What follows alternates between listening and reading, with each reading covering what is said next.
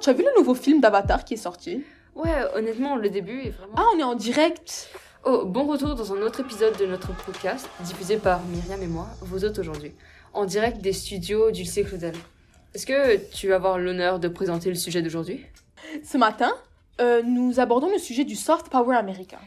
Est-ce que tu peux nous expliquer c'est quoi exactement le soft power américain Bon, le soft power, c'est la capacité d'influencer des États à travers euh, les domaines culturels, traditionnels, artistiques et même linguistiques. Un pays qui a maîtrisé cela et qu'on peut surnommer le pays le plus influent, euh, c'est les États-Unis. Mais comment est-ce que les États-Unis ont pu parvenir à maîtriser ce concept En vrai, tu serais surprise. Quand tu écoutes Amérique, tu penses à quoi euh, Je sais pas, par exemple Hollywood Exactement. J'ai lu hier que l'Amérique était le troisième producteur de films mondial, avec 738 films en 2017, après l'Inde et le Nigeria. Pourtant, euh, les États-Unis en tirent le plus haut revenu, avec 11,4 milliards de dollars en 2019, alors que l'Inde en tire même pas 1,4 milliard de dollars. Donc, logiquement, les films américains auraient le plus grand nombre de spectateurs, c'est ça Ouais, aussi le plus grand nombre d'investisseurs. Ouais, bien sûr. Euh, D'ailleurs, j'ai lu dans un article nommé Hollywood Propaganda que le FBI et le CIA financent la plus grande partie des films américains. Euh, et donc, ça leur donne le droit de lire et modifier les scénarios pour créer une image de l'armée américaine plus positive et arrangeante. Sérieux Je n'aurais jamais pensé. En vrai, ça explique beaucoup. Tu vois, dans les films américains, Hollywood fabrique une sorte de, de monde centré sur l'Amérique, pro-américain, pro-allié et tout. Ouais, absolument. Et c'est comme ça qu'ils propagent le American Way of Life. Euh, et comme l'article l'indiquait, c'est quasiment de la propagande, quoi.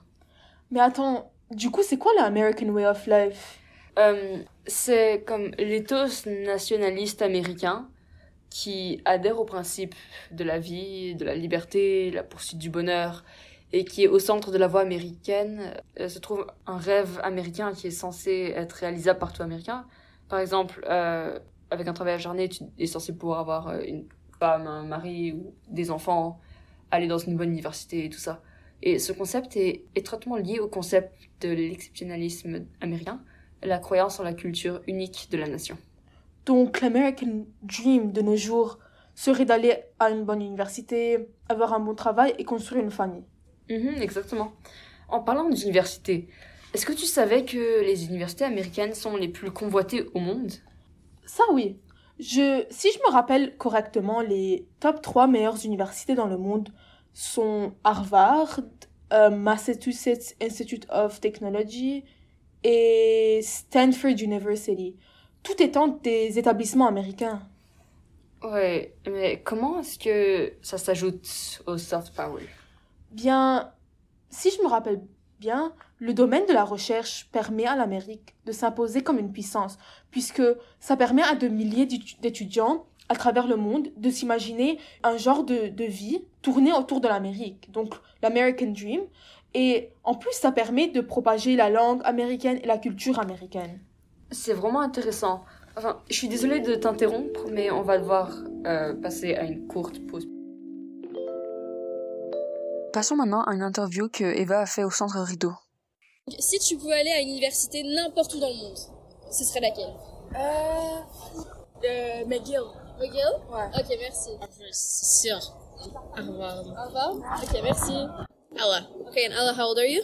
I'm 19 today. Okay. Oh, happy birthday! Thank you. Okay, so if you could go, uh, like if you could transfer to any university anywhere in the world, where would you go?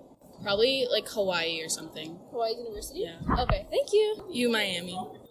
It's gonna sound cliche, but probably Harvard. I would say McGill.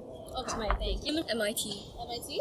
Okay. I don't know. I don't know, like the University of like Madrid.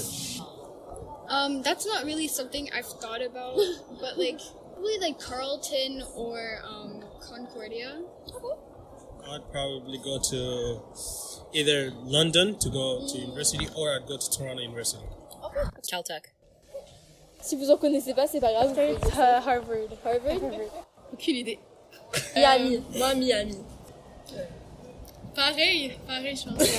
Uh, when I was in high school, I was into film a lot, so I wanted to go to one in Toronto called Sheridan College, and it has a very extensive like um, music course. Uh, Ontario, I believe, for like that course. So that was the one I wanted to choose. Oh, I'd go to Scotland, 100%. Yeah. I'd probably go to England or Harvard. C'est quoi, c'est quoi, euh, c'est quoi l'université déjà?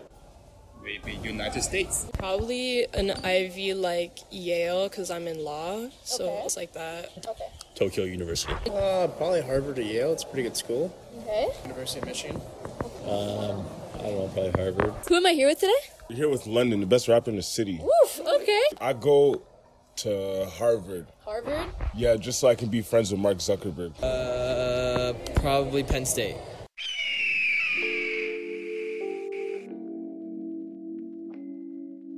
Donc, avant de recommencer ce nouveau segment de podcast, je voudrais accueillir l'invité surprise de cet épisode, Anthony. Bonjour, je suis honnêtement très honoré de faire partie de cet épisode. Merci. Non, on te remercie à toi pour avoir accepté. Petite question, quel est votre restaurant préféré Ça va sonner si mal, mais j'aime KFC.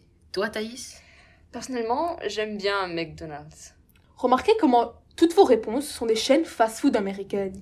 Ouais, bien sûr, ces industries sont toutes dominées et contrôlées par les États-Unis. Ah bon Ouais, sur 104 firmes, il y en a 73 qui sont américaines.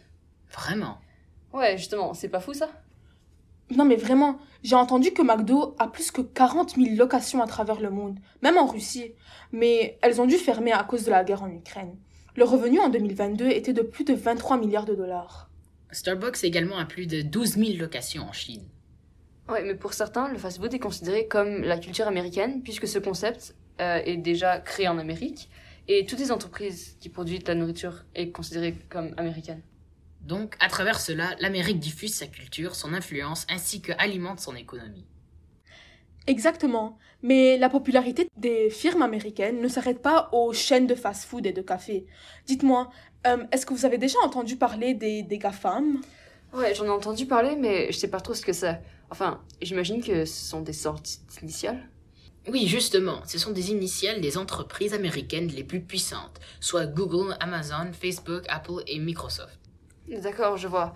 Ça fait beaucoup de sens. Euh, Cela dit, ça devrait pas plutôt être Gamam, vu que Facebook s'est renommé Meta. J'imagine que oui, mais le terme a été créé genre il y a longtemps et ils n'ont pas encore changé. Mais bon, euh, ce n'est pas le sujet. Les GAFAM ont un monopole sur le domaine, ce qui, comme vous pouvez le deviner, permet aux États-Unis d'accroître en popularité grâce à leur utilisation constante autour du monde. Il me semble que pour contrecarrer l'influence grandissante de ces firmes, la Chine les a interdits et a fait que des firmes locales les remplacent, et il s'agit de Batex. Oui, j'en ai entendu parler. Avec ça, la Chine, ils essayent de, d'influencer toute l'Asie, d'avoir un soft power similaire. C'est vraiment intéressant. Ouais, en y réfléchissant, c'est assez impressionnant de voir les différentes façons d'étendre son influence de nos jours et de voir à quel point les États-Unis sont en avance. Je veux dire, les États-Unis sont le troisième producteur de films mondial. Euh, et grâce à ça, ils ont pu créer une image idéalisée des États-Unis et ont pu propager l'American Way of Life. Et justement, c'est basé sur un des objectifs, qui est d'entrer dans une bonne université, euh, qui permet justement de, de populariser ces universités et de montrer au monde leur grandeur et leur niveau académique élevé. Et ces quelques éléments, ils diffusent la langue et la culture américaine vraiment rapidement.